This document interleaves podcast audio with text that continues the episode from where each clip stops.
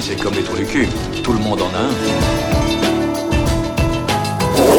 Bienvenue tout le monde à After Eight, épisode 67. After Eight, c'est le talk show qui déconstruit la pop culture, on y parle de tout, ciné, comics, séries, bouquins.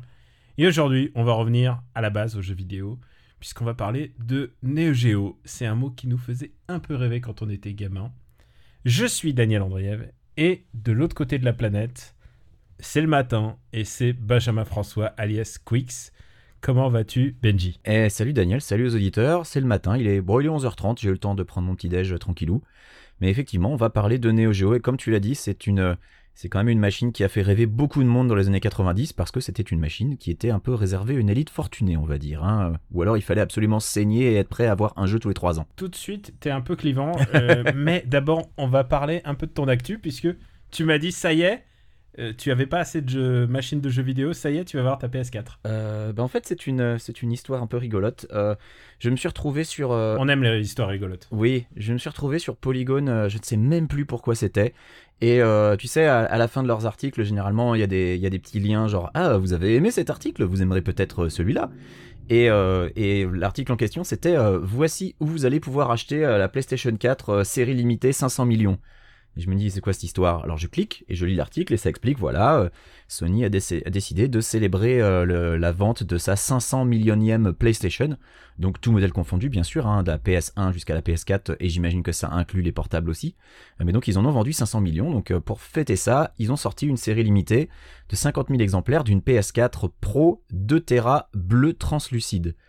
Alors moi je vois bleu translucide et ça fait boum boum dans mon cœur comme on dit.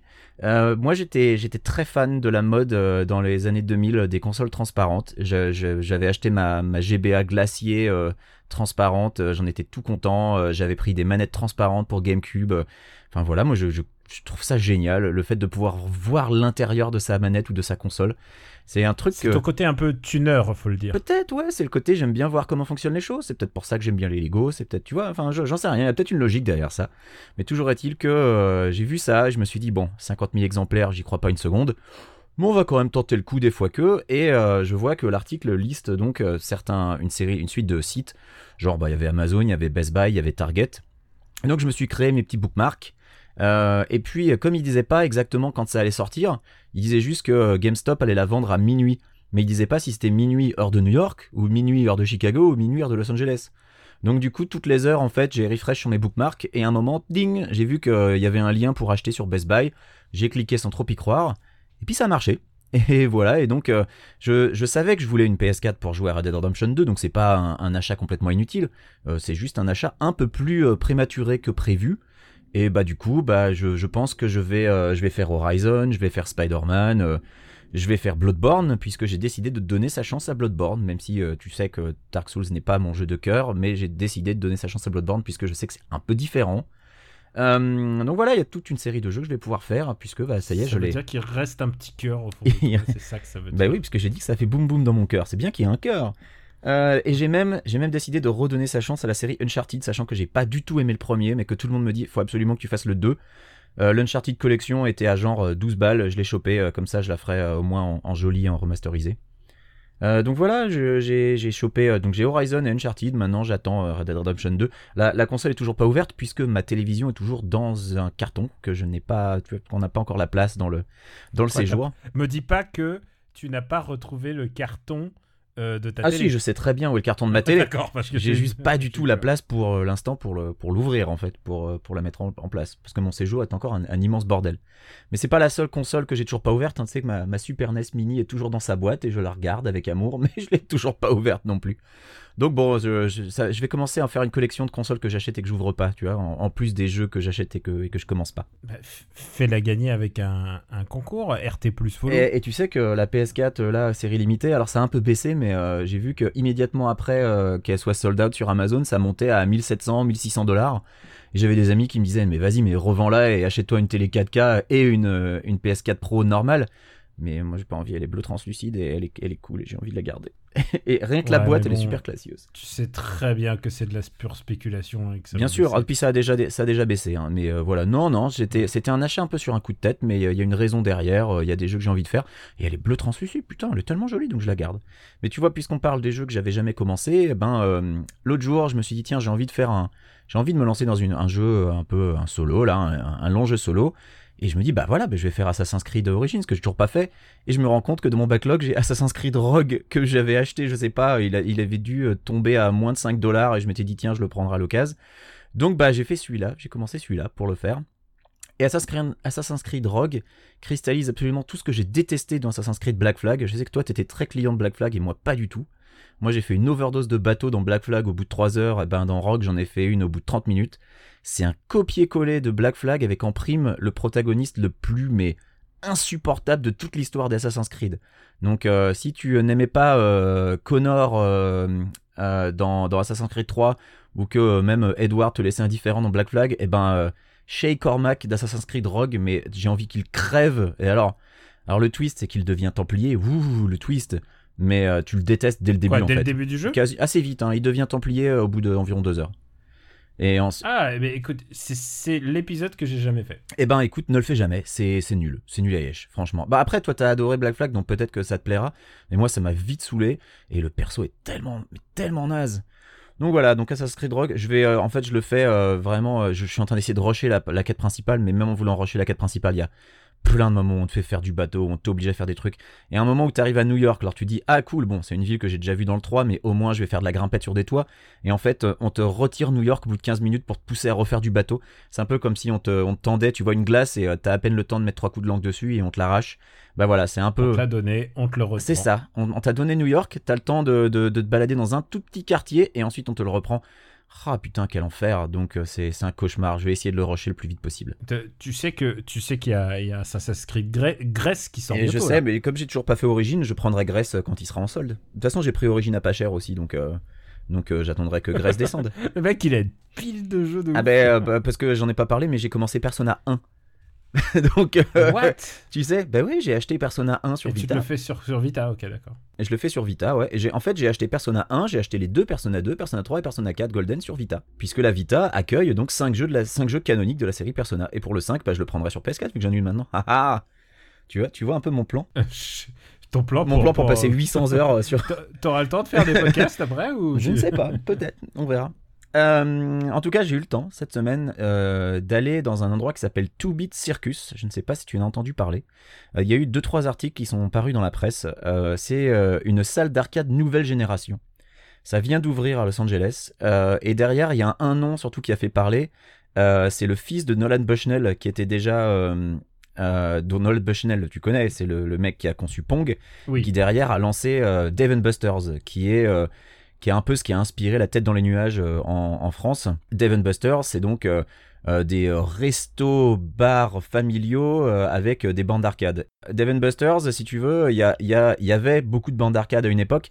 Maintenant, il y a ce que j'appelle des, des bandes d'arcade du pauvre, à savoir des jeux mobiles convertis en jeux d'arcade, genre euh, Doodle Jump en jeu d'arcade Ouais, ou, des, la- ou Fruit C'est la Ninja. C'est tristesse. ça. c'est la tristesse absolue. Moi, ça me donne envie de me flinguer. Alors, euh, dans tous les Devon Busters, il reste encore quelques vieilles bornes.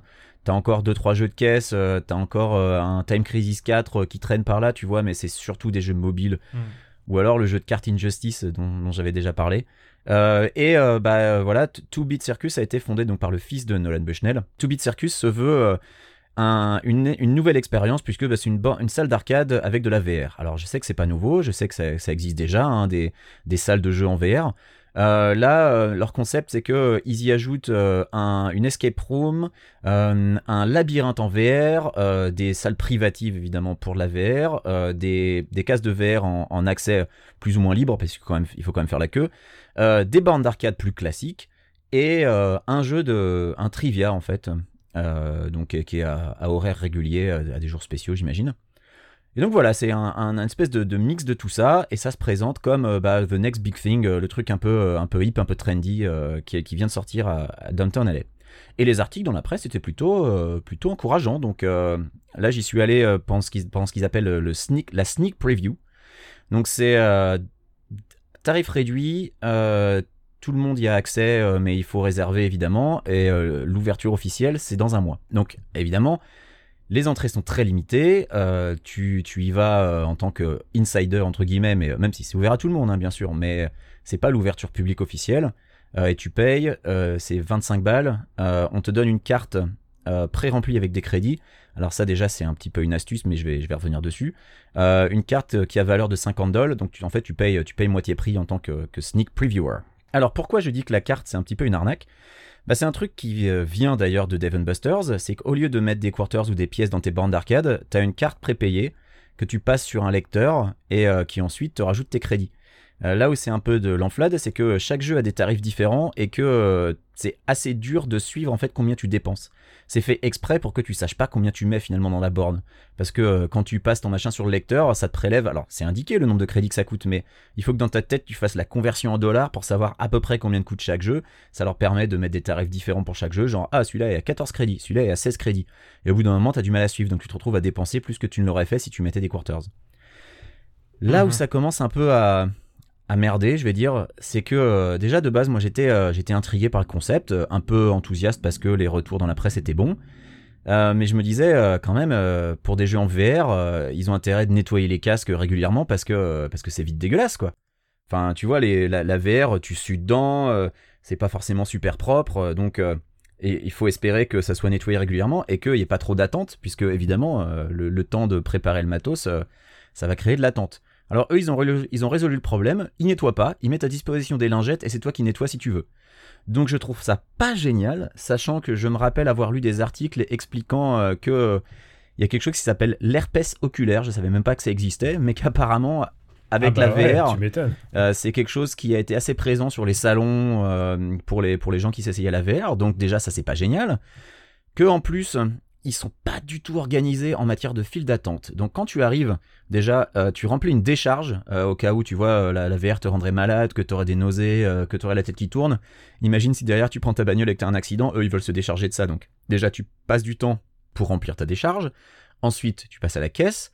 Et ensuite, il faut refaire la queue ailleurs à une autre caisse qui est très mal indiquée, où on va te débiter tes crédits pour te dire, bah revenez à telle heure pour faire de la VR sur les, les walk-ins, les bornes en accès libre. Euh, là, c'est déjà pas super bien organisé parce qu'il n'y a rien pour gérer la file, donc du coup, les gens, ils attendent euh, un peu dans une file un peu disparate. Qu'ensuite, quand tu reviens, t'es mis un peu au petit bonheur la chance parce qu'il n'y a pas d'horaire vraiment fixe. Donc déjà, de base, c'est un peu une incitation à prendre une salle privée. Sachant que la salle privée, au final, tu la réserves pour 30 minutes. Le walk-in, c'est 10 minutes. La salle privée, c'est 30 minutes minimum. Mais tu payes plus cher que si tu faisais 30 minutes en walk-in. Donc tu vois pas trop l'intérêt de prendre 30 minutes si tu payes plus cher. Donc nous, pour patienter, on s'est dit, bon, bah, on va aller euh, voir euh, ce que ça donne leurs bornes euh, un peu classiques, les bornes rétro. Alors il y a deux flippers et quatre, bo- quatre bornes classiques qui se battent en duel. C'est un petit peu la misère totale quand tu sais que 4 blocs plus loin, il y a 82, qui est ce fameux bar avec une trentaine de bornes d'arcade, une vingtaine de flippers dont j'avais déjà parlé ici et où je t'avais déjà emmené d'ailleurs. Donc la comparaison est un peu cruelle, si tu veux. Euh, donc sur leurs deux flippers, il y en a un euh, où la balle se coinçait régulièrement. Sur leurs quatre bandes d'arcade, il y avait un Mrs. Pac-Man, un Centipede, un euh, Radar Scope et un Street Fighter 2 Turbo. Voilà, celui lui s'était perdu à côté des autres trucs. Et le reste, c'est un peu la zermie. Il y a une espèce de pseudo bande d'arcade avec un PC dedans qui faisait tourner Hidden in Plain Sight. Je rappelle que Hidden in Plain Sight, c'est un freeware sur PC.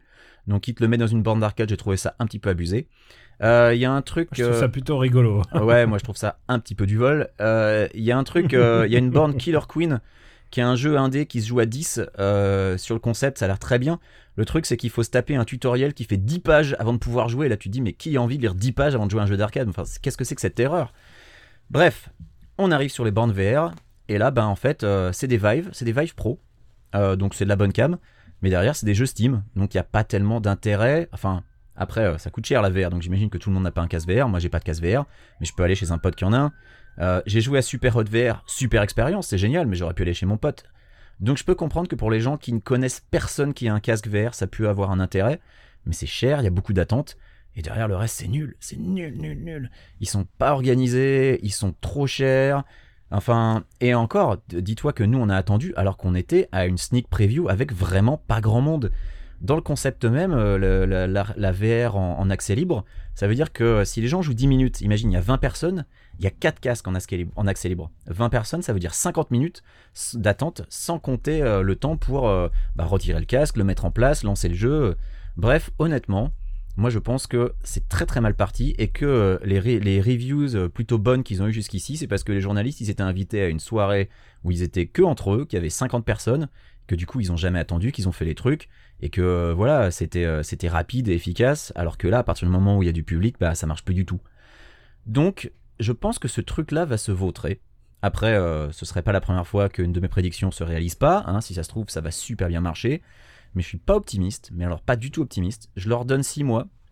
J'y retournerai peut-être dans 6 mois pour voir si ça évolue en bien. Mais honnêtement, je suis même pas sûr que dans 6 mois ce sera encore ouvert. Donc si tu passes à Los Angeles et que tu es intrigué par l'idée de voir une salle d'arcade VR, bah écoute, on pourra y aller. Mais sinon, je ne recommande pas, si vous venez dans la région, plutôt que d'aller à 2 Bit Circus, qui en plus est dans un coin archi craignos de downtown LA, ça m'étonnerait pas qu'il y ait des gens qui se fassent un petit peu rançonner à la sortie. Euh, bah allez plutôt à 82. Voilà, si vous avez envie d'une expérience d'arcade vraiment sympa. Comment t'as bien donné envie à tout le monde de faire Eh, écoute ça. Daniel, Euh, ça s'appelle ça écoute, s'appelle After hélico arrive Il à faut faire, hater. Si mon hélico arrive à faire Paris, Paris Los Angeles, écoute, je, je viendrai. Ça s'appelle After Eight, il faut hater. Je suis désolé, 2 Bit Circus pour moi c'est vraiment vraiment pas au point. Et en étant gentil, je dirais que c'est pas génial. Euh, après tout ton. euh, bah hate Attends, j'ai haté pendant 20 euh, minutes là, c'était bien. Non, non, je vois, je vois. j'ai dobé sur Assassin's Creed Rogue, j'ai dobé sur 2 Bit Circus. Euh, honnêtement là, On a atteint un vrai quota de hate, ça faisait, ça faisait notre très public va être longtemps. content. Et, et je pense que toute la communauté de Los Angeles qui écoute le podcast euh, va être ravie. Donc moi je vais faire moins long, du coup je vais me rattraper aux, aux recommandations, je vais, faire, je vais faire 30 minutes de reco. Mais prends ton temps Daniel, on n'est pas aux pièces franchement. Ouais. C'est vrai. Euh, pour ma part, bah écoute, euh, je rentre du Kenya. Euh, parce que je suis comme ça en général quand on me dit j'ai un canapé j'ai un canapé de libre il suffit juste que tu prennes ton billet d'avion c'est le genre de truc que je Est-ce qu'on t'a dit j'ai un hélicoptère? Non il n'y a pas d'hélicoptère dans l'Himalaya Dans l'Himalaya, t'étais au Kenya. Daniel, t'étais pas au Himalaya. Non, je, je plaisante. Euh, non, en fait, quand tu me parles d'hélico et de montagne, tout d'un coup, je sais pas pourquoi, je pense à Jean Tibéry. Euh, tu sais cette histoire. Tout à fait. Ah oui. Non, mais c'est Ah oui, c'est oui, très Je me rappelle. Oh mon dieu. l'histoire où ils sont allés envoyer l'hélicoptère dans l'Himalaya pour chercher le juge qui était parti en vacances et le juge qui était Pour là pour dédouaner euh, Tibéri. Ouais. Ah, c'était. Oh là là. Tibéri et sa femme à l'époque. Xavier. Sa femme, c'était Ouais. Xavier qui était. euh, Et voilà, ça c'est un peu les affaires qui. Vous vous parlez de Macron et tout ça, mais nous ça c'était ça c'était notre actu quand quand j'avais 18 piges, c'était ça qui, qui nous faisait vibrer quoi. Bon, euh, blague à part. Euh, donc euh, c'est mon ami euh, Gaylor que tu connais peut-être puisqu'il était dans les premiers épisodes de Comics Outcast. Bien sûr. Ça te dit quelque chose bien sûr. Euh, Fidèle auditeur hein, de Comics Outcast. C'est à, à cause d'eux, j'achète beaucoup, mais beaucoup trop de comics simultanément. C'est très très mal. Et, et Gaylor aussi est un est friend of the show comme on dit chez nous. Mhm. Et du coup, il m'a invité au Kenya où il, est- où il réside, lui et sa femme. Et du coup, on a fait une randonnée sur le, le mont Kenya. Donc, euh, c'était euh, c'était une fois de plus. C'était la troisième fois que je dépassais les, les 4800 mètres. Donc, euh, c'était ce coup-ci, je n'ai pas eu le mal de latitude car je m'étais non pas préparé, mais je fais très attention maintenant en, dans mes déplacements et dans ma consommation d'énergie. J'arrive à peu près à moduler ma respiration pour éviter d'avoir la, grosse migraine. Même s'il y a un jour où c'était vraiment très très dur et les conditions n'étaient pas avec nous. En fait, le premier jour ça allait. Et le deuxième jour, on marche. Et puis, tu sais, euh, au début, euh, ah, un, peu, un peu de pluie, ça brune un petit peu. Et puis ensuite, euh, ça devient des grêlons. Et ensuite, ça devient de la neige. et, euh, et je peux dire que quand tu arrives trempé, tu fous ta tente. Et tu rentres dans la tente et t'es trempé. Tu te dis, putain, demain, il va falloir que j'y aille. Il y a qu'une seule chose qui fonctionne dans ce cas-là. Et je l'ai dit dans le Super Ciné Battle, je le dis ici. C'est que je me mets Borat. Je sors mon iPad et je... et je T'avais Borat. prévu en fait. T'étais parti avec Borat euh, Non, mais pour les pour les Parce coups que j'ai durs. déjà eu une euh, tempête de neige euh, quand j'étais au Pérou à 4400 mètres. Et je sais très bien que Borat m'a sauvé la vie. Et là, en l'occurrence, moi, j'étais tranquille parce que j'étais juste trempé. mais Mon pote était vraiment mal à ce moment-là. J'ai dit, tu vas voir, j'ai le truc, c'est Borat et des, et des cacahuètes. Voilà, c'est tout, ce que tout ce que je peux t'offrir comme réconfort. Et euh, le lendemain, et ben, levé à 2h du matin, euh, euh, départ à 3h, donc euh, marche de nuit euh, jusqu'au mont Kenya avec bah, la lanterne et tout ce que tu, peux imaginer. Et je suis arrivé, j'ai manqué un tout petit peu le début, le, lever de, le lever du soleil, mais je suis arrivé pile à temps pour, profiter du Mont Kenya sans aucun nuage. C'est ça qui est assez incroyable. En fait, ce qui m'a motivé pour me lever le matin, c'est le fait que je- j'entendais pas de vent. Et quand t'entends pas de vent, tu sais quoi, quand t'es en grosse montagne, on était à 4002, euh, je me dis, bon, c'est le moment, ça veut dire que les conditions sont optimales, quoi qu'il Ouais, arrive. bah ouais. Et euh, ouais, parce que si tu marches avec du vent là, en plus, j'ai eu deux trois moments où je où j'ai un peu flanché, pas, je me suis pas découragé, mais genre tu regardes le haut et tu, tu regardes le sommet et tu te dis putain ça finira jamais quoi. Tu il faut surtout pas trop s'arrêter parce que sinon tes muscles bah ils raidissent et tout. Enfin il faut pas et il faut beaucoup boire. J'ai bu deux heures euh, pendant non, durant ces trois heures et demie, j'ai dû boire euh, quand même euh, ouais 2 litres d'eau facile pour euh, parce que conseil de conseil de, de haute altitude Mm. boire de l'eau ça c'est l'oxygène c'est pas c'est pas un hasard Ouais. comme on dit au Pérou à quoi est-ce la vida? Et, euh, et- c'est- une phrase authentique et euh, tu sais au fur et à mesure t'apprends hein, t'a- t'apprends à chaque fois de trucs Mais comme dit le poète, Livin la vida loca aussi. Exactement. Et je suis arrivé donc euh, le matin à 4985 mètres, donc mon, mon second record pour l'instant. Et euh, j'étais très satisfait. Et la descente qui a duré deux heures, tu peux t'imaginer. Et, euh, et elle était interminable, la descente. Bon, la descente, tu te laisses fait- rouler, c'est facile. Alors, ouais, au début, tu te laisses rouler. Au début, mais après, tu sais quoi, quand tu marches sur du plat, j'ai dit putain, j'ai marché tout ça. Et tu sais, t'essayes de revoir les endroits que t'as mémorisés à l'aller. Il faut surtout pas faire ça. Se dire, ah, j'ai- je me souviens de cet endroit, cet endroit. Faut surtout pas mémoriser les endroits. Faut les prendre comme ils viennent, sinon, c'est un truc à se décourager et tout ça. Et, euh, et donc, ouais, j'étais très satisfait d'arriver. Euh, je suis très reconnaissant à, à, à Gaylor de m'avoir donné cette, euh, cette opportunité de pouvoir, euh, pouvoir voir, euh, aller jusque. Je, je l'aurais sans doute pas fait, quoi. Enfin, genre, j'aurais pas pensé que le Kenya, euh, c'était euh, c'était randonnable comme ça si facilement. Euh, J'aimerais bien faire maintenant. euh, bah, Il y a, y a d'autres sommets au Kenya maintenant. Il faudrait que j'y retourne. Pour le Kilimanjaro maintenant? Bah ouais, le Kilimanjaro. Mais euh, le Kilimanjaro coûte beaucoup, beaucoup plus cher par contre. J'imagine. euh, j'imagine. faut, ouais, je pense que c'est, euh, faut mettre, c'est 1000 euros, je pense, hein, de, de, de, enfin, de frais et de tout ce que tu peux imaginer. Je pense que c'est 1000 euros par personne, quoi. Alors que là, c'était vraiment une rando à, à 200 euros. Enfin, tu vois, c'est pas, c'est pas énorme. Je, si tu veux monter très très haut et, et avoir de la bouffe là-haut, quoi, surtout. Et, euh, et donc voilà, je suis rentré du Kenya et maintenant je me remets au monde du travail. Euh, J'ai écrit un article sur Dragon Quest 11 qui devrait être sorti depuis hier si, si on a publié l'épisode euh, si on a publié l'épisode à temps et puis un petit peu en avant pour les, Ouais, tu mets la pression là, c'est ça? Les gens du Patreon. Non, Que ça dépend de moi là. J'ai pas besoin de te mettre la pression. T'as as toujours été à l'heure. Genre, t'as jamais, eu de, de Mm. problème de ce côté-là, quoi. Et là, ce lundi est férié aux USA, donc je vais, je pense qu'il devrait pas y avoir de problème. Ouais, ouais, en plus, en plus, ça dépend de la qualité du montage, mais. Enfin, j'ai rien à dire. J'étais en train de dire non, non, parce que Quick si sagouine son travail, mais en fait, c'est faux, parce que les deux derniers épisodes de Super Ciné Battle, et je tiens à m'excuser, ils étaient pas très bien mixés. Je sais pas ce qui m'est arrivé, mais j'ai pas donné euh, mon maximum, et surtout, j'y connais rien. C'est surtout ça. Donc, du coup, euh, j'ai j'ai un peu remixé là, justement, cet après-midi. On est samedi après-midi. euh, euh, à l'heure où on enregistre. Et du coup, voilà, je les ai un peu remixés pour qu'ils soient un peu de meilleure, euh, meilleure qualité. Parce que soit on entend trop papa, soit on entend trop moi. Mais euh, voilà, donc c'était pas très équilibré. Et euh, je crois qu'on a dit à peu près tout. Est-ce que ça te dirait de passer à notre sujet du jour, la Néo Géo Bah, Allons-y.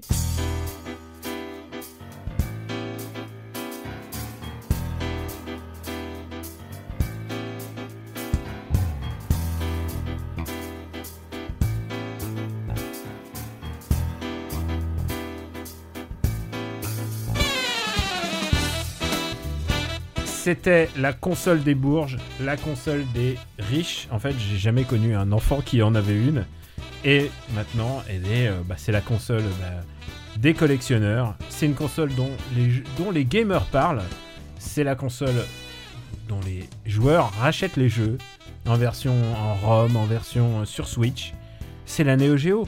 La Neo Geo qui a hanté ma jeunesse, qui a sans doute hanté ta jeunesse. Benjamin, est-ce que t'en as eu une? Alors non, je n'ai jamais eu de Neo Geo et pour te dire la complète vérité, Daniel, la première fois de ma vie que j'ai touché euh, pour la première fois hein, à une manette, donc qui à l'époque était un joystick quand même, euh, c'était la seule console du marché à être vendue de base avec un joystick arcade.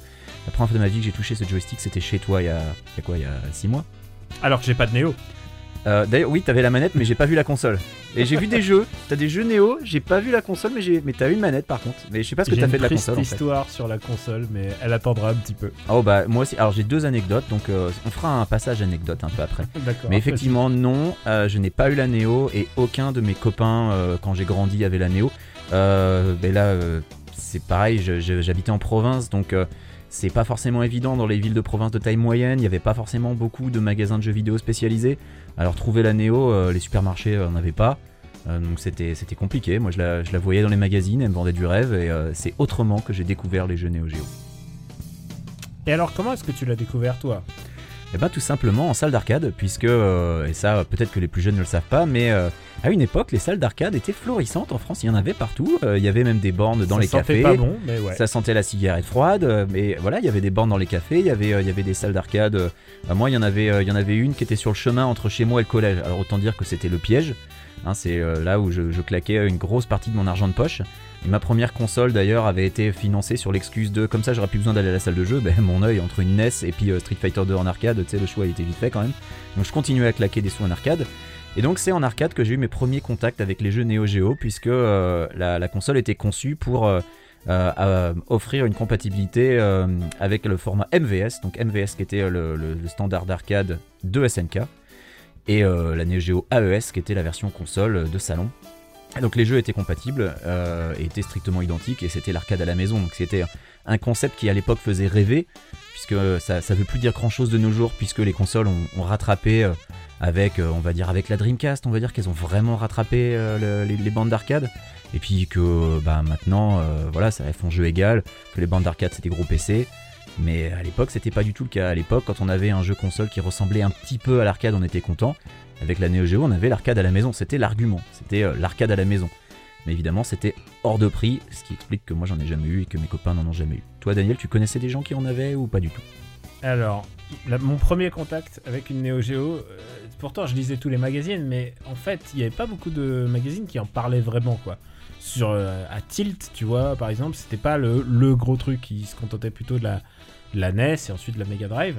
Il faut voir aussi que la Neo Geo est, Ils est en parlaient mal au- aussi, hein, Tilt. hein. La Ils Neo aimaient Geo pas les consoles Tilt à la base. Non, pas vraiment. Mais la Neo Geo est sortie euh, le même mois que la Mega Drive en France, en fait. Et donc, tu vois, il y avait vraiment un contraste. Et je me souviens être allé en boutique à. euh, C'était avenue de la Grande Armée, donc euh, c'est c'est une petite boutique de jeux vidéo. J'étais allé voir la Mega Drive et là tout d'un coup, je vois, je vois la Neo Geo et, et ces jeux. Et mon premier réflexe, évidemment, c'est de dire c'est de la merde.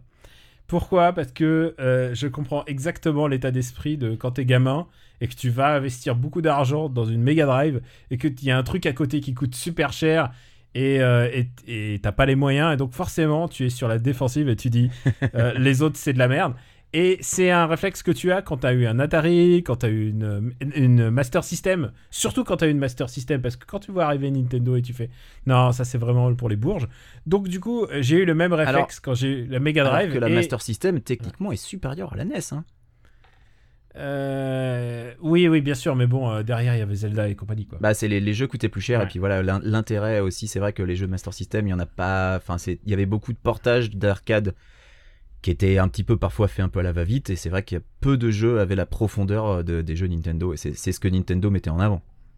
Et du coup, euh, bah, j'ai euh, j'ai attendu très longtemps avant d'avoir une Neo Geo et j'en ai eu une vers euh, pff, euh, 80, euh, 94 quoi. J'en ai acheté une en 94 et déjà, je peux te dire qu'en 94, euh, ouais, c'était c'était cher mais j'avais acheté mes jeux de super pas cher parce qu'il y avait vraiment des bonnes occasions à faire en fait. Il y a toujours des trucs qui coûtent pas trop trop trop cher à l'époque euh, sur cette console. Et première anecdote c'est que euh, je l'ai échangé avec quelqu'un et je me suis fait arnaquer comme jamais dans ma vie. Euh, je me suis fait arnaquer par un mec qui, m'a promis des super jeux. Et puis ensuite j'ai vu les jeux arriver j'ai regardé les jeux et j'ai fait ah merde je me suis vraiment fait entuber en fait et, euh, et du coup euh, du coup c'était la dernière Ouais, fois faut que je tu dis c'était c'était quoi les jeux? C'était quoi? Oh là, j'ai honte. Euh, c'était c'était une arcade card sur NEC PC Engine. Et, euh, et les jeux et les jeux qui étaient sortis à l'époque. Et moi je me dis ouais ça y est l'arcade card c'est pour la NEC ça y est c'est l'arcade à domicile. Et j'ai échangé ma Neo Geo euh, contre ça Mais t'avais déjà l'arcade à domicile Daniel. Ouais mais je Surtout qu'en sais plus, pas pourquoi. euh, j'étais un mec de NEC Le- le jeu de mec- l'arc- un mec de la NEC ah, je peux comprendre l'amour pour NEC, mais en plus sur l'arcade card NEC, il y a eu quoi? Il y a eu Fatal Fury Special, donc du coup, bah, t'avais l'original sur Neo. Et Art of qu'il y a eu Fighting d'autres comme qui valaient vraiment CD, le coup. C'est tout ce que j'avais, quoi. Enfin, vraiment, Mais voilà. C'était. Donc, Ah, je me suis c'était fait c'est vraiment dommage.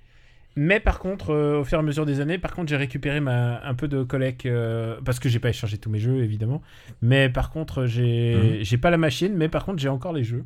Et d'ailleurs, je tiens à te dire un truc, c'est que les donateurs du RPU, je leur ai fait gagner un jeu, euh, un jeu de ma collecte, et je leur fais gagner King of Monsters 2 euh, sur Neo Geo. Ah, un euh, jeu Neo Geo. Mm.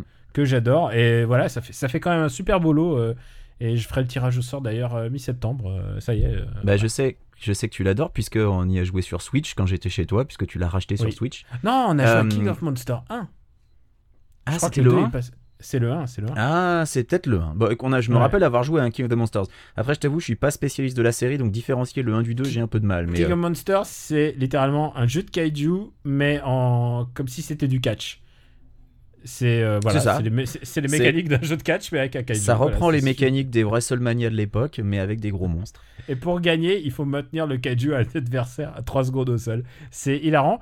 Et si vous voulez un peu euh, sentir un peu ce que ça fait, il est disponible sur Switch pour pas cher, enfin le premier quoi. Alors, euh, pour rebondir sur ton, sur ton histoire, euh, ce qui est horrible, marrant, c'est horrible que histoire, quand t'as horrible acheté. histoire, je m'en veux. Ah, horrible histoire.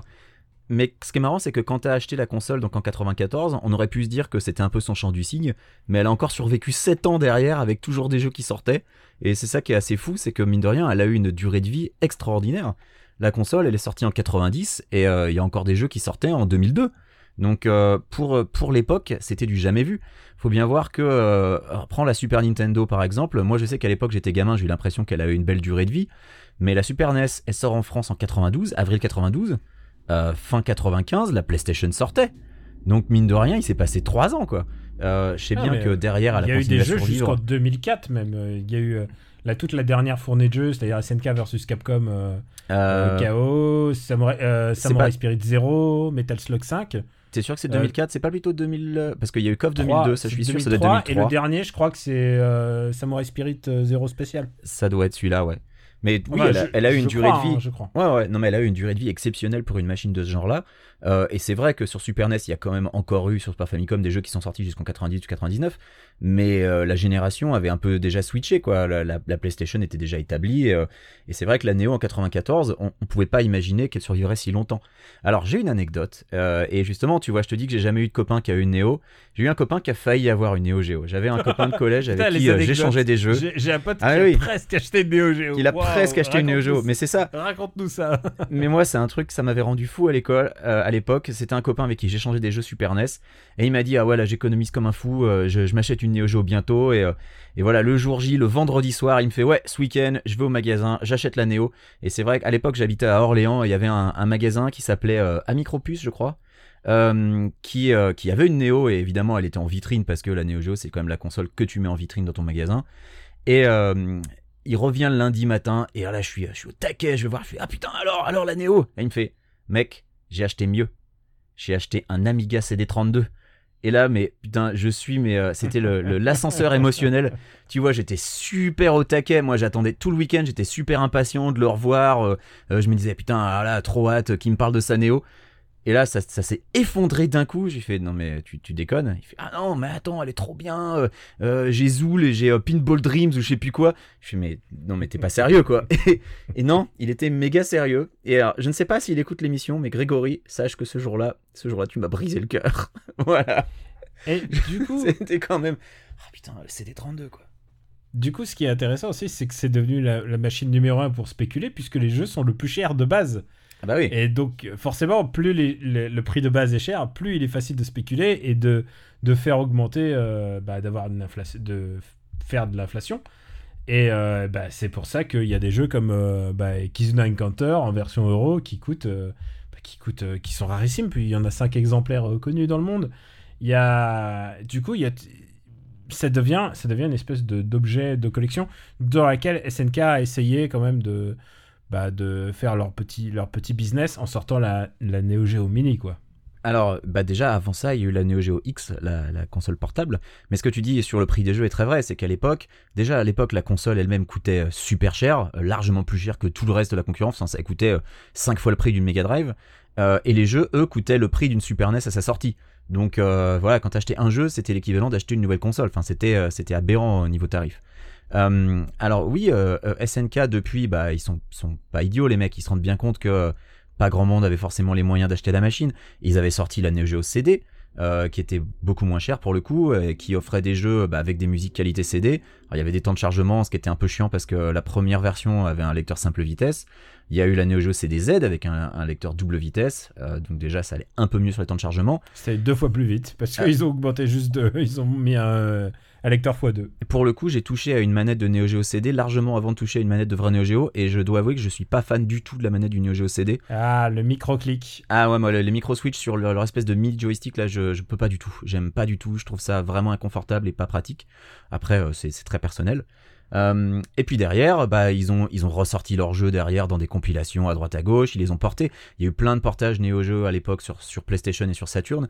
Ce qui était rigolo, c'est qu'ils sortaient en Europe avec un an de retard. Donc en 97, t'avais KOF 96 qui sortait. Mais si tu voulais le Ah, 97, non, mais bah, fallait la Neo. en Europe, c'était un an après la version japonaise et c'était super plus long. C'était presque deux ans, quoi. Bah, et ben d'autant plus voilà que c'était des portages, euh, c'était pas la version d'origine, qui était parfois inférieure à la version d'origine. Alors, Euh, non, après, t'as eu les versions vers- améliorées, t'as eu les jeux. Bah, t'as eu les versions Dreamcast où euh, t'avais les décors refaits en 3D, qui étaient un peu plus jolis. Enfin, il y avait, euh, il y avait Tu des sais améliorations. quoi? J'étais euh, j'étais un gros joueur de Saturn et la Saturn avec sa cartouche d'extension et tout. pour moi, KOF 94, j'y voyais que du feu. C'était comme la version Neo pour moi. Et, euh, et j'y ai passé des heures, quoi. KOF 94. euh, c'était KOF 95 même. Je crois que c'était KOF 95, 96. 80... Je crois que le 94 est sorti aussi sur Saturn. hein, Je si crois pas que le- euh, je suis pas je- j'ai un trou de mémoire alors qu'il est dans mon Après, armoire je suis pas assez moi. spécialiste Saturn, donc je pourrais pas te le dire. Mais, euh, mais de toute façon, voilà, les portages devenaient de plus en plus euh, fidèles. euh, c'est l'époque où euh, les consoles se rapprochaient de l'arcade, évidemment. Et donc, oui, il y a eu la Neo Geo X, qui était cette console portable. Au début, tout le monde a cru un fake parce qu'on aurait dit un iPhone 4 sur lequel on aurait collé des boutons pour faire une, une Neo Geo. En fait, non, non, c'était très, très vrai. Et quand c'est sorti, c'est sorti trop cher. Et je crois que ça a fait un bid, hein, il me semble quand même. Moi personnellement, à la base, j'étais un peu intéressé, puis quand j'ai vu les reviews, ça m'a complètement refroidi. Donc, euh, bah non, je n'ai, je n'ai pas acheté de Neo Geo X. Est-ce que tu connais des gens qui ont eu une Neo Geo X? Bien sûr, euh, je, oublie pas que je connais beaucoup de collectionneurs. Alors, et euh, t'as, t'as pu en toucher une. Qu'est-ce que ça donne? Parce que moi, finalement, j'ai jamais, jamais essayé la Neo Geo. Ah, j'ai absolument aucun intérêt en fait. Je, je- j'ai- en fait, j'aime pas trop les machines à émulation quand elles sont pas faites euh, correctement en fait. Et celle-là, elle était vraiment, c'était c'était quelque chose qui m'intéressait vraiment pas du tout quoi.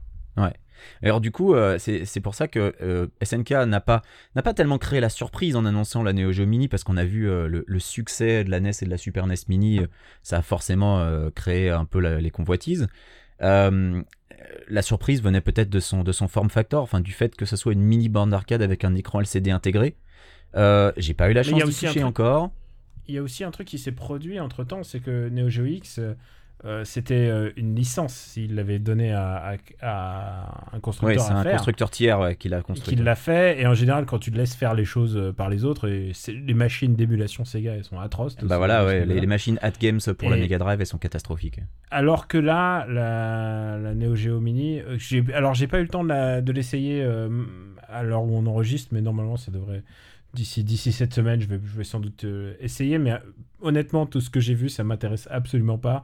Le petit écran et tout, euh, moi il faut, faut que ça soit vraiment soit une sensation proche de l'original et là, l'espèce de jouer sur une petite petite borne comme ça, ça ne m'intéresse pas. Mais par contre, ça il y a une nouvelle démarche de la part de SNK qui désormais SNK appartient aux Chinois en fait. Faut- faut- Et SNK a été racheté il y a deux ans par par multinationale chinoise et du coup ils ont tout ce catalogue de licences et ils essayent de l'exploiter à fond et ils, sont pas dupes sur ce qu'ils font quoi. Bah, tout à fait. Et puis avec les, on le voit avec les ressorties euh, sur euh, sur Switch. Euh, alors perso, j'ai un peu une marotte. J'ai tendance à racheter les jeux Neo Geo auxquels j'avais joué à l'époque en arcade et que, que j'aime beaucoup, ou alors que j'avais piraté hein, comme un gros sale, parce qu'il faut quand même pas se leurrer. mon mon premier contact avec la Neo Geo c'est en arcade, mon deuxième contact c'était les émulateurs. Mais maintenant je rachète KOF 98 sur quasiment toutes les plateformes où il est dispo et que je possède.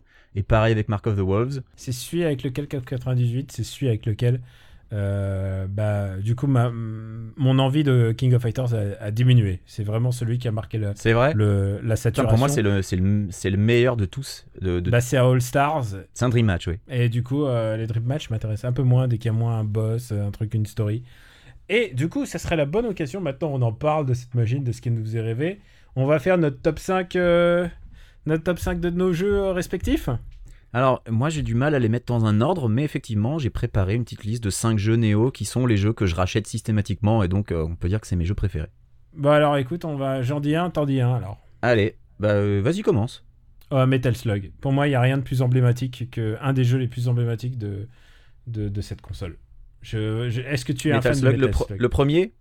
Le premier, tant qu'à faire, euh, parce que euh, c'est celui où le, le concept est encore neuf, euh, nouveau, et surtout à l'époque, euh, c'est là où je me rendais pas compte, c'est quand j'y ai joué, je me rendais pas compte à quel point ça allait avoir un impact sur moi.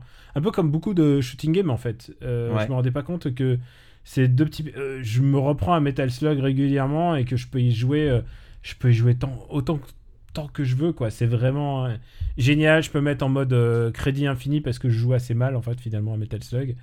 Et, euh, et du coup, voilà, c'est le, run and gun euh, vraiment dans sa, dans sa version la plus pure. Et je pense que c'est un de mes run and gun préférés, en fait, je crois. Alors moi j'ai une relation un peu particulière avec Metal Slug. C'est un jeu sur lequel je vais prendre beaucoup de plaisir quand je vais y jouer en coop avec un copain. Mais à l'époque quand c'est sorti, j'ai fait un rejet pur et simple parce que moi j'étais team Contra. Et euh, moi je disais ah ben non mais attends mais qu'est-ce que c'est que ce truc C'est un gros plagiat de, de, de Contra Spirits. Oh puis c'est même pas aussi fun. Ah, Donc à l'époque j'avais fait un de blocage. Metal Slug, c'est tellement beau. Je trouve ça tellement. Et je me suis ouvert de- doucement avec les années à Metal Slug et puis maintenant bah oui je, je- sans problème quand je croise une borne je vais mettre une pièce dedans et, et prendre du plaisir dessus. À toi. Alors bah euh, écoute, euh, je vais euh, tuer le suspense direct. King of Fighters 98, pour moi, c'est la va- quintessence de la série. C'est mon préféré. Euh, tu l'as dit, c'est un dream match. Je peux comprendre que ça, ça gêne un peu quand on aimait bien euh, le côté euh, scénarisé. Euh, parce que oui, les coffres, euh, mine de rien, ont un scénario. Alors c'est un scénario abracadabrantesque et impossible à suivre le- au bout d'un moment. C'est pas le meilleur scénario, parce que le meilleur scénario de jeu de baston, rappelons-le, c'est Injustice pour les États-Unis et Tekken pour le Japon. C'est vrai, c'est vrai. On, on ne jette personne dans un volcan et qui survit dans King of Fighters. Euh, mais c'est vrai que les coffres euh, du 94 au 97 ont une storyline, pareil du 99 au 2001. euh, mais là, le 98, c'est un dream match.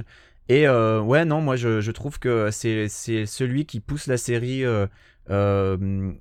à son meilleur. Euh, Il n'y avait pas le système de striker. Moi, je suis pas du tout fan du système de striker. Euh, j'aime pas non plus le tag battle. Moi, j'aime bien quand tu fais ton combat et ensuite quand ton perso euh, est KO, bah hop, il y a l'autre qui arrive. Voilà, ça c'est ma cam. C'est simple, c'est efficace, c'est carré. C'est ce qui pour moi est la quintessence de la série KOF. Et euh, c'est le jeu, bah oui, comme je l'ai dit, je le rachète régulièrement. Donc voilà, je, je l'ai racheté euh, sur, euh, sur Switch. Je l'avais acheté, je l'ai acheté sur Steam. Je l'avais acheté sur Xbox Live. Donc oui, je prends énormément de plaisir sur KOF 98, toujours, encore et toujours. À toi. bah écoute, je renchéris avec Viewpoint. Est-ce que tu as joué à Oh, Viewpoint quel jeu, quel grand jeu. C'est super. Ah, bien sûr. Et, Viewpoint, c'est clairement mais le genre de jeu qu'on Viewpoint. trouvait que sur Neo Geo. Et je, je rêvais de le voir sur une autre console. Évidemment, après, il est sorti. Il est sorti sur Mega Drive, il est sorti sur, euh, il est sorti Ouais. sur Sat. le et portage Mega Drive était, le portage Mega Drive était particulier, on va dire. Voilà. Et euh, encore une fois, c'est euh, c'est c'est pas un jeu pur euh, SNK, mais euh, mais enfin quoique, euh, enfin euh, pour le moins que SNK était était responsable de la version MVS. Mais euh, mais voilà, j'adore j'adore ce jeu. C'est un shoot 'em up en 3D isométrique. C'est un jeu unique parce qu'il y en- a très très très peu dans ce genre-là, puisque c'était soit horizontal, soit vertical. Et il y a un côté très posé, c'est-à-dire que ça ne valait pas trop vite et ça allait presque au rythme euh, de la musique. Et la musique était très jazzy. Je sais pas si tu auras la, la patience de mettre un peu de musique de Viewpoint dans le fond quand je parle, mais la musique est, de Viewpoint est Ah, extraordinaire. Voilà, j'adore Viewpoint. C'est un jeu qui a, qui a pas vieilli et c'est vraiment. euh, voilà, c'est vraiment. ah, si, si, avec un jeu, vraiment un jeu, un shoot représentatif. Alors évidemment, il y a d'autres shoots. hein. Il y a Pulsar, il y a Last Resort. Mais Viewpoint est vraiment, vraiment euh, super audacieux. Et, et super difficile aussi. Il était, euh, il était Ah, il réputé est- pour ça. Euh, et, et tu l'as dit, c'est vrai que des shoot'em up en 3D isométrique à l'époque, il n'y en avait pas. Euh, Il y avait, il y avait quelques jeux, moi je me rappelle de Red Baron sur Atari 800 XL. Euh, je me rappelle de Zaxxon, bien sûr, euh, le jeu de Sega. Euh, Est-ce que tu te rappelles de Zaxxon ou Zaxxon, je sais Ouais, pas bien comment ça se sûr, bien prononce, sûr, bien Zaxxon sûr, j'imagine. Ouais, ouais, bien sûr. qui était voilà de la 3D isométrique et à l'époque c'était sorti sur les sur les PC de l'époque sur ColecoVision Euh, Zaxxon, moi je le connaissais pas à sorti cause sur Master de... aussi. J'avais le, le jeu électronique de Zaxxon. C'était un jeu électronique Ah, en Game Watch, bah oui. Voilà. Mais c'était un vieux jeu, ça vient de la... C'était un jeu qui date de la... Je sais pas, je sais pas est... C'était un jeu d'arcade. ColecoVision, enfin, c'était... Je sais pas si qui... Voilà. Non, non, c'était un jeu d'arcade à l'époque et euh, c'est sorti sur, bah, sur PC. C'est là-dessus que je l'ai découvert, mais c'est sorti sur Apple II, sur, euh, sur VCS. Et euh, c'était un jeu qui était extrêmement, c'était extrêmement dur aussi. Et euh, donc Viewpoint, euh, bah voilà, me rappelait Zaxxon en plus joli. C'était Zaxxon euh, nouvelle génération. Et euh, oui, tu as raison pour, pour ce qui est de la musique. euh, pour ce qui est de la musique, euh. Il paraît que le portage PlayStation est pas très bon, Euh, mais euh, la version Neo Geo CD est super. À toi. Ah bah, à moi du coup. Euh, alors je vais varier parce que j'ai j'ai un autre jeu de baston que j'ai déjà cité tout à l'heure. Euh, je vais changer, je vais te parler de Neo Turf Masters euh, qui Ah. s'appelle je crois au Japon Big Tournament Golf, un truc comme ça. Big Tournament Euh, Golf, extraordinaire jeu de golf. Voilà, formidable jeu de golf. Euh, je sais que notre ami Pipo Mantis est un gros gros fan de Neo Turf Masters. Euh, là aussi pareil, je l'ai racheté sur Switch. Ouais, mais ça veut dire qu'il est mauvais. hein. Et Note of Masters, il, il est moins ressorti euh, sur les autres machines que les autres, mais euh, dès qu'il a été dispo sur Switch, je me suis jeté dessus parce que c'est un excellent jeu de golf, euh, très simple d'accès puisque c'est de l'arcade et que SNK eux, ils font pas des tutoriels sur 10 pages. Euh, SNK, ils ont compris qu'un jeu d'arcade, ça doit être accessible. Et euh, ben voilà, visuellement, il est incroyable, avec, euh, avec ce design formidable, avec, avec tes joueurs qui ont des têtes un peu cartoon, qui ont des réactions toujours exagérées, avec le gars qui, qui, qui nique son club quand il fait un double bogey, euh, et puis euh, un peu technique, mine de rien. Enfin, je veux dire, c'est pas un, jeu de golf bidon, c'est un vrai jeu sérieux euh, qui gère tous les paramètres, le vent, si tu peux slicer ta balle quand tu tapes et tout. Donc c'est pas un jeu évident. C'est un jeu qui est un peu la grosse carotte en arcade. Et mais ça, c'était un peu le principe des jeux de, des jeux de sport de, SNK en arcade. Et il y en a un autre dont je parlerai un peu plus tard qui était encore pire là-dessus. Mais c'est un, c'est un formidable jeu de golf. Encore à l'heure actuelle, c'est encore dans le haut du panier, à mon sens, des jeux de golf.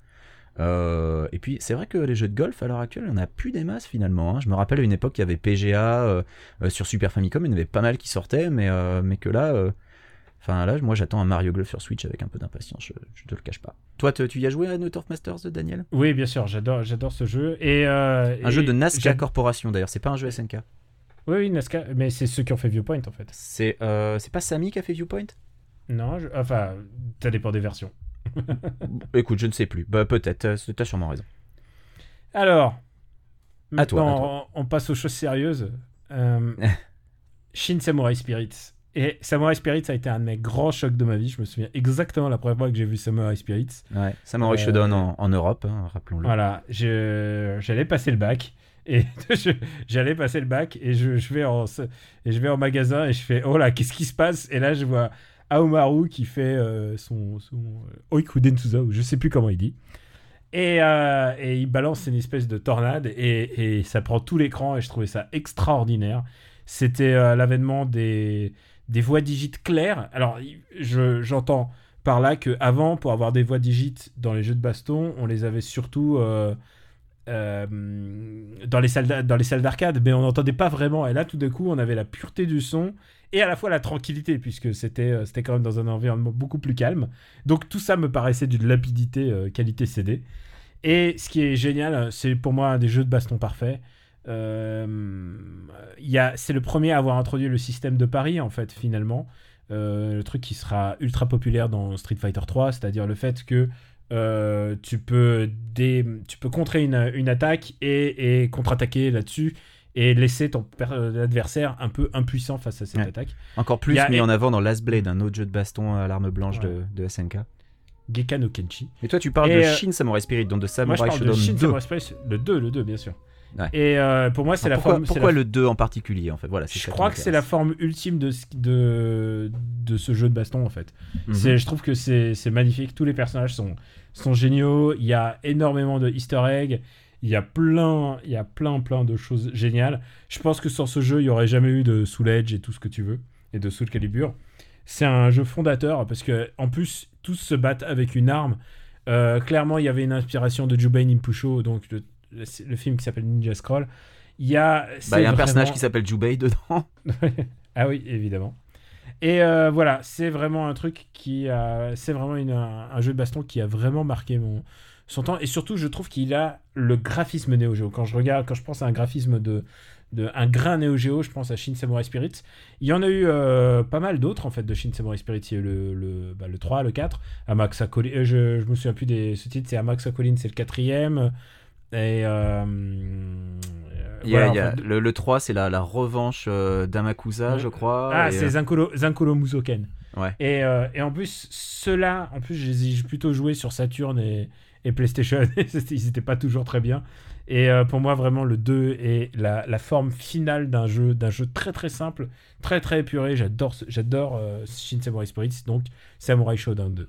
Et moi, tu vois, Samurai Shodown 1 et 2, bah, typiquement, c'est les jeux auxquels j'ai beaucoup joué en arcade, euh, puisque bah, j'avais pas la console, mais que la salle de jeu du coin, euh, euh, quand on sortait du lycée, les avait. Donc, allez, pour l'anecdote, euh, le premier Samurai Shodown a été adapté sur Super Famicom et sur Mega Drive, et la version Mega Drive est largement supérieure à la version Super Famicom. Une fois n'est pas coutume, parce que d'habitude c'était plutôt l'inverse. Mais pour le coup, la version Super Famicom est super décevante avec des petits sprites et pas de zoom, alors que la version Mega Drive, les types, je sais pas comment ils ont fait, ils se sont arrachés, ils ont mais sorti les tripes de la console, et la version Mega Drive est très très bonne. Donc je ne peux que, que la recommander euh, si, euh, si vous êtes un peu curieux. Il vaut mieux faire la version Neo. Et il vaut mieux faire la version Neo, évidemment. Euh, eh ben moi, euh, je vais bah, parler d'un autre jeu dans lequel j'ai dépensé beaucoup d'argent, euh, là encore, dans les salles en sortant du lycée. Je vais parler de Windjammers, bien sûr, qui est un jeu qui a toujours eu une belle cote de popularité. euh. En fait, c'est un jeu qui, c'est un jeu dataïste déjà à la base, dataïste qui a sorti quelques jeux au format MVS. Euh, c'est un jeu de frisbee, donc je pense que beaucoup de gens le connaissent désormais parce que bah, il est ressorti, parce qu'il y a une suite qui arrive bientôt, et parce que euh, c'est un jeu qui a toujours bénéficié d'une aura un peu particulière, euh, notamment en Europe. Alors, je, je crois savoir je que me- le jeu est beaucoup plus populaire dans l'Occident qu'au Japon.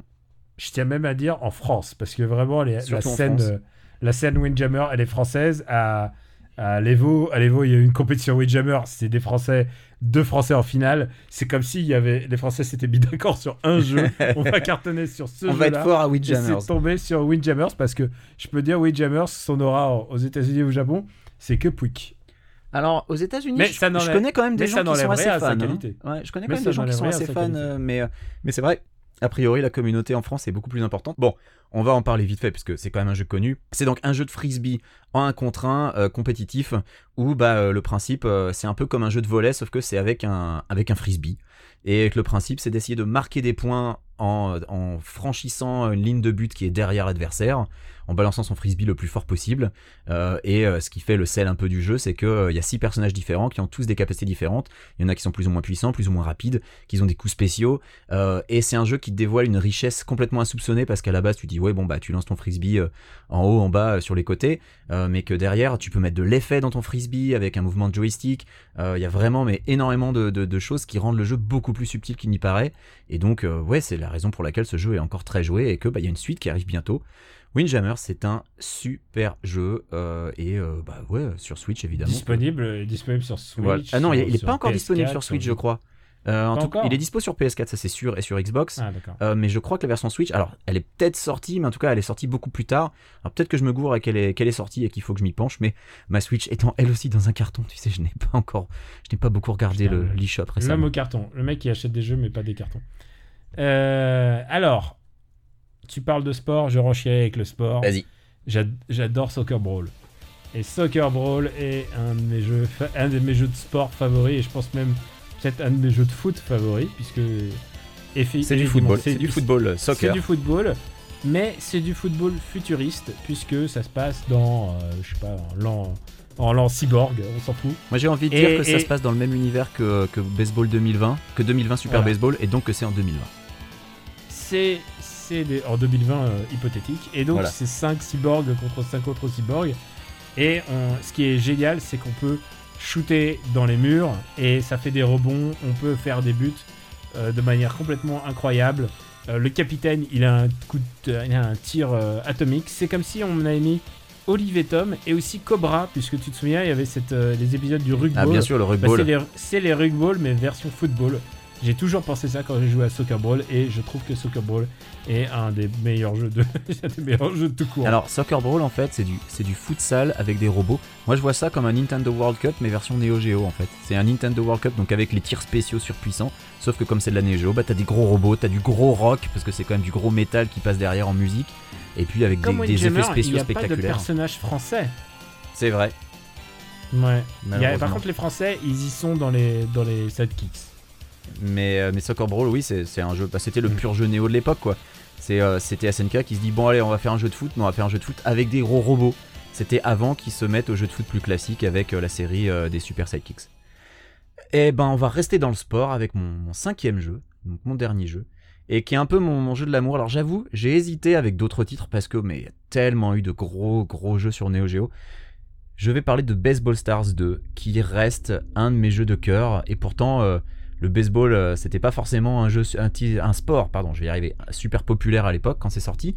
Euh, Baseball Stars 2, je crois que ça date de 92, euh, et c'est donc la suite du premier Baseball Stars.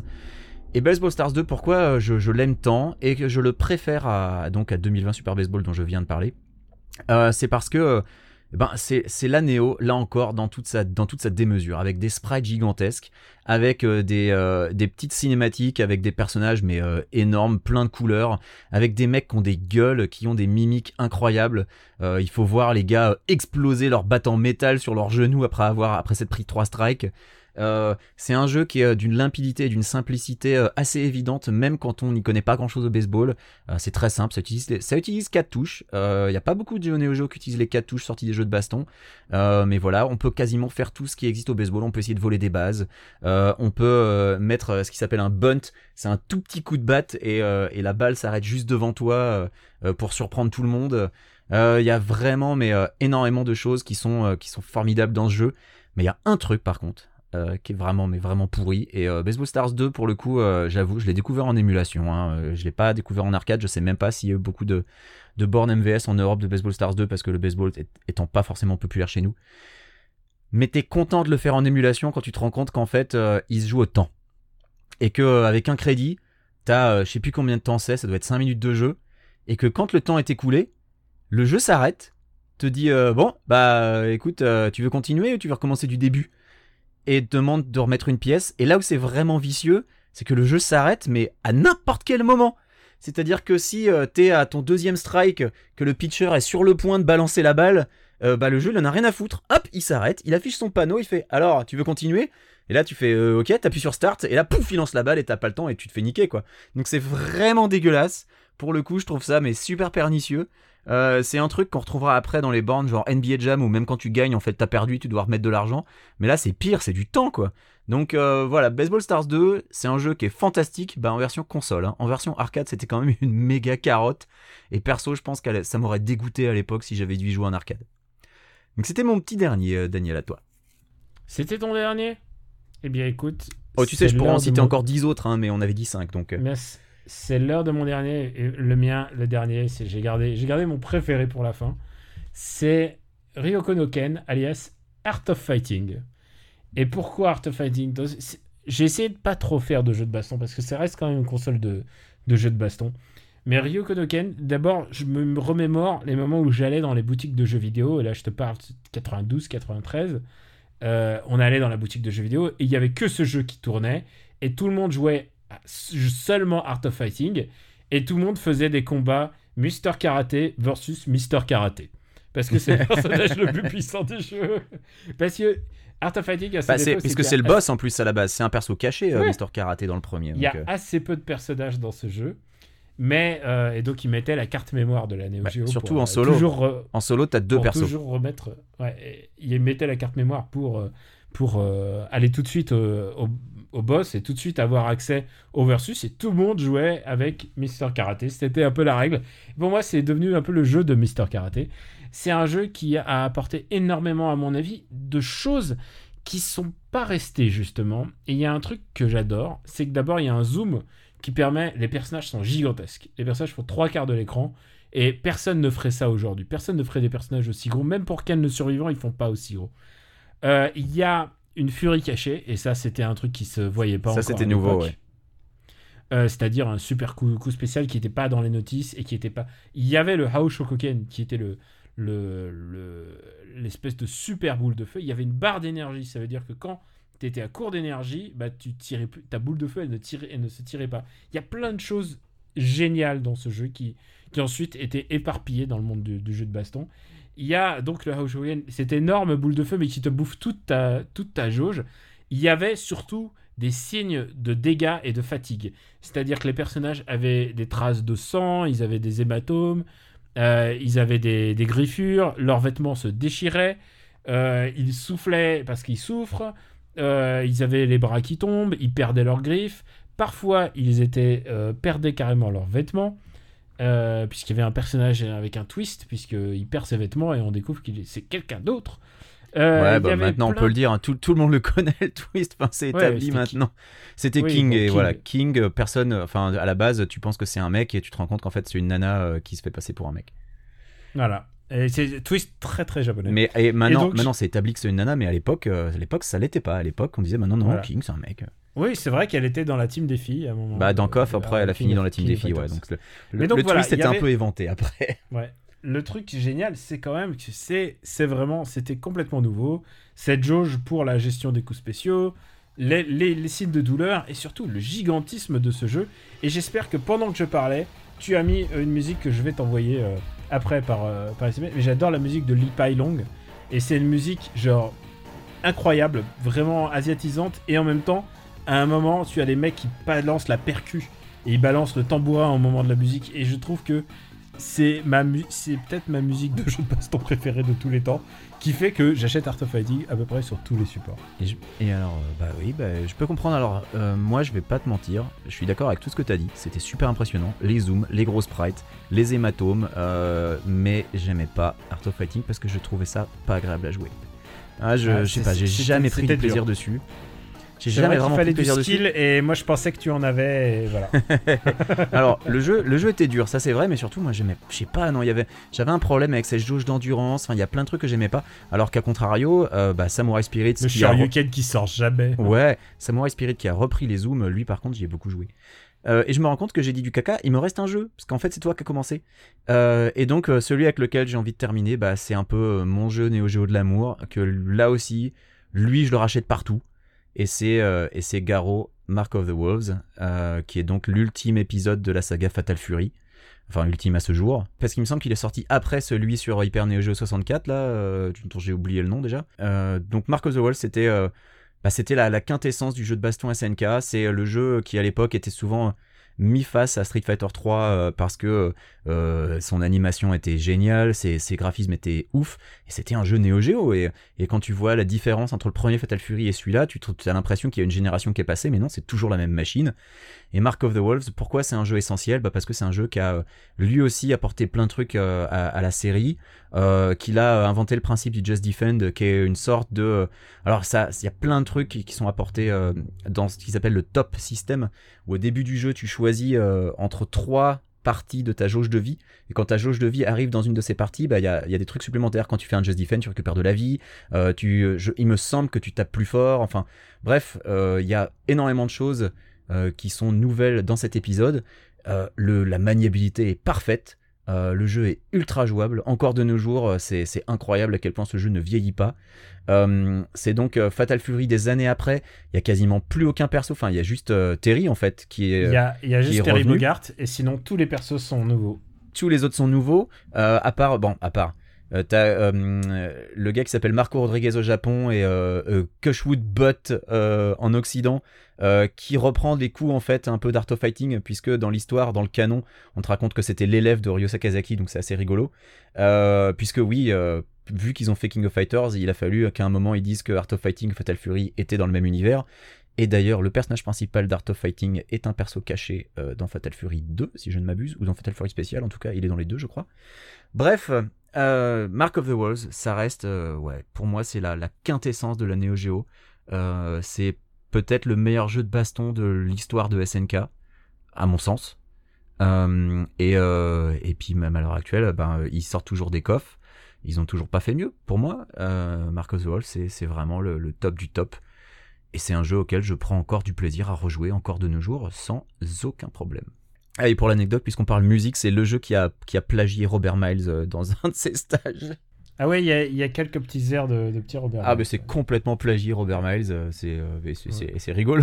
Oui, il y a oui, une, petite, une petite mesure. ouais. Est-ce que ça serait, maintenant qu'on a parlé de la Neo Geo, qu'on a dit que tout sur quoi on claquait notre argent, est-ce que ce serait pas le bon moment de faire nos recos? Eh ben, tout à fait, on peut faire nos recours. That was wonderful. Bravo! I loved that. Oh, it was great! Well, it was pretty good. Well, it wasn't bad. Well, there were parts of it that weren't very good. It though. could have been a lot better. I didn't really like it. It was pretty terrible. It was bad. It was awful. It was Get terrible. him away! Hey,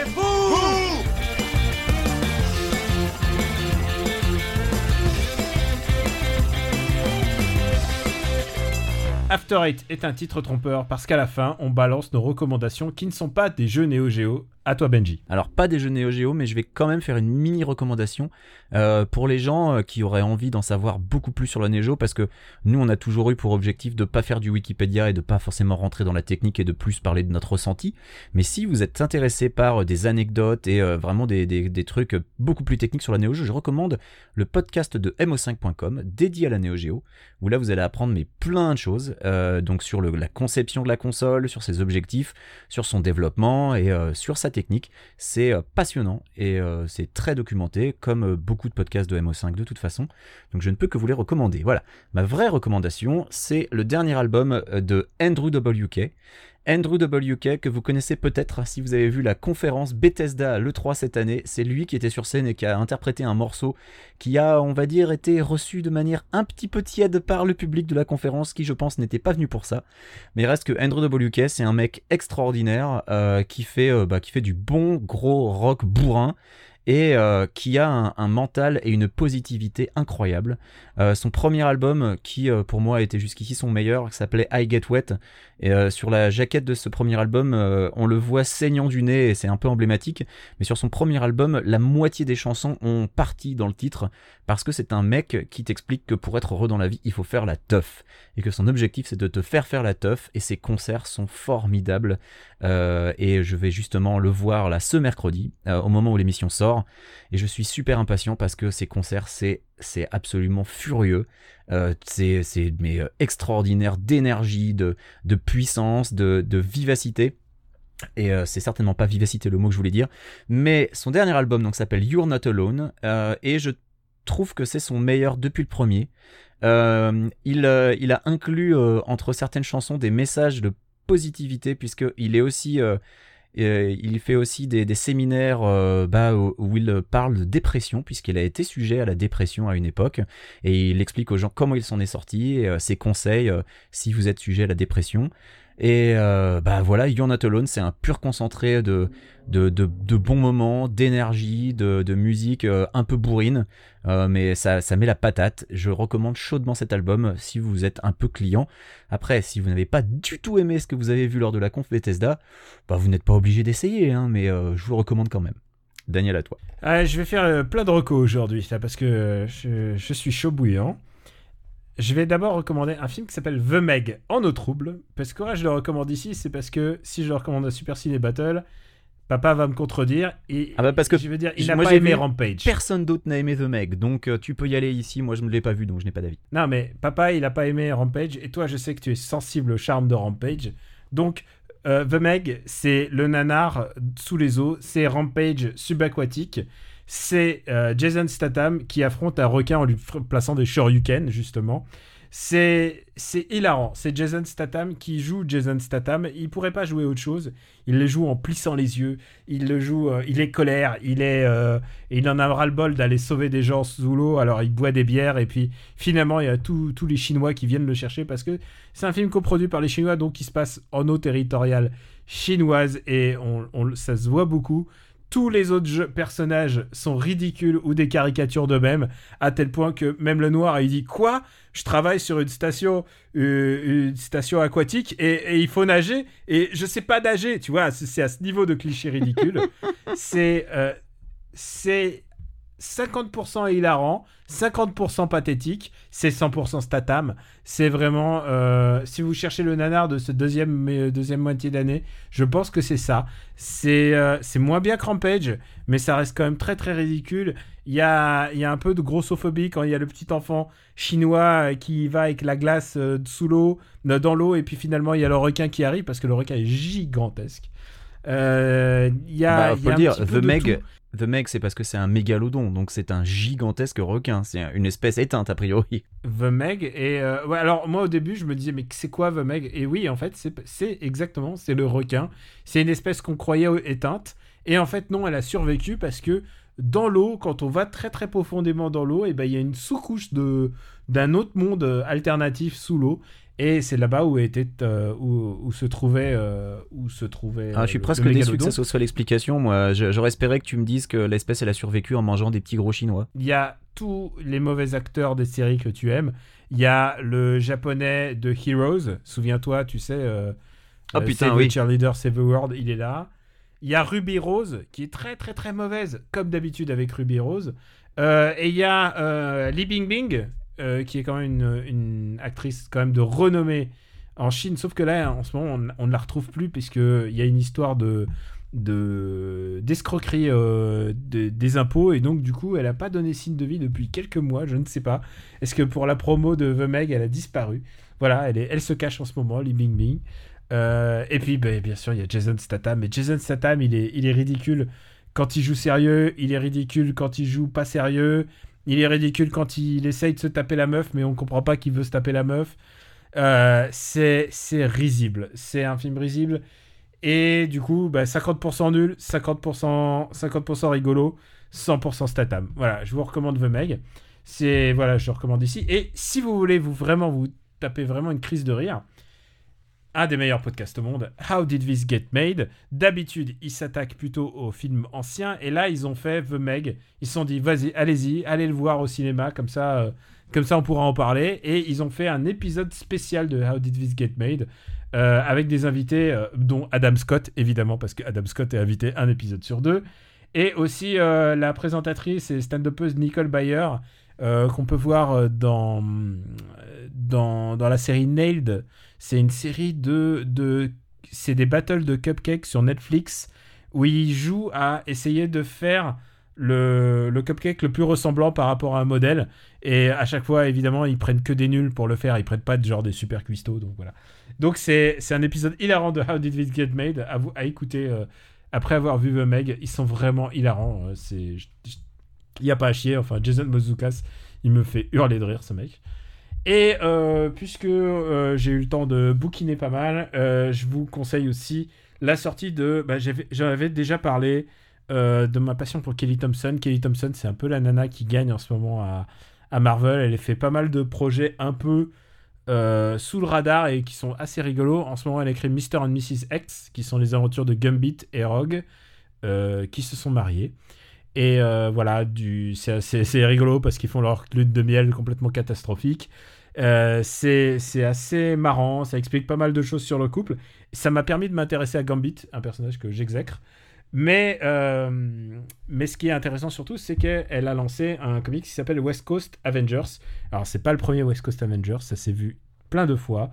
La West Coast, c'est là où tu habites. Sauf que là, bah, c'est Hawkeye la fille et Hawkeye mec qui fondent leur West Coast Avengers, sauf qu'ils n'ont pas de budget. Alors, ils, ont, ils peuvent pas payer, euh, ils peuvent pas payer les super-héros, donc ils ont un peu des super-héros qui se dévouent et donc ils ont Gwenpool où ils ont euh, Quentin, euh, Quentin Queer. Est-ce que tu te souviens de Quentin Queer de New, New X-Men? Ouais, Il est là aussi. ouais.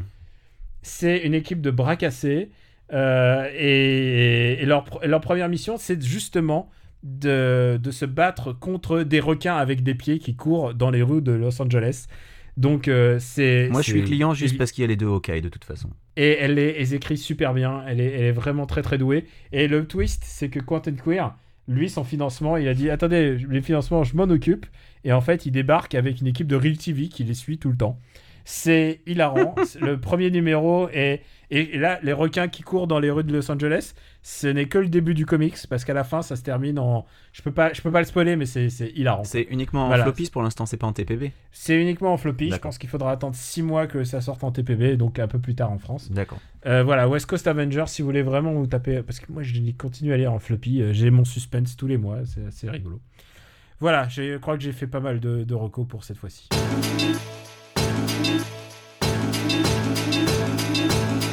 Sais quoi Je crois qu'on est bon.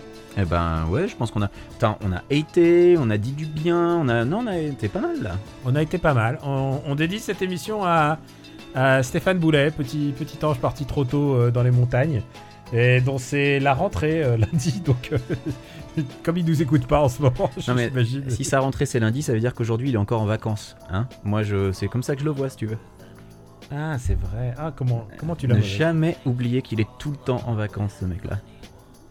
Benji, ouais, mais attends, c'est quand même assez compliqué ce qu'il fait comme métier. Ah oui, non, Benji. ouais, euh, tu- Ah, mais je dis pas ça, c'est toi aussi t'as un métier compliqué avec tes chiffres qui bougent comme Matrix. Voilà. Benji, où peut-on te retrouver? Alors, bah, on peut me retrouver sur Twitter, KWYXZ. On peut me retrouver dans Afterite, sur afterite.fr. On peut me retrouver dans Parle à mon Luc. Euh, je te signale que j'ai reçu mon DVD, donc il va être temps d'enregistrer à un moment.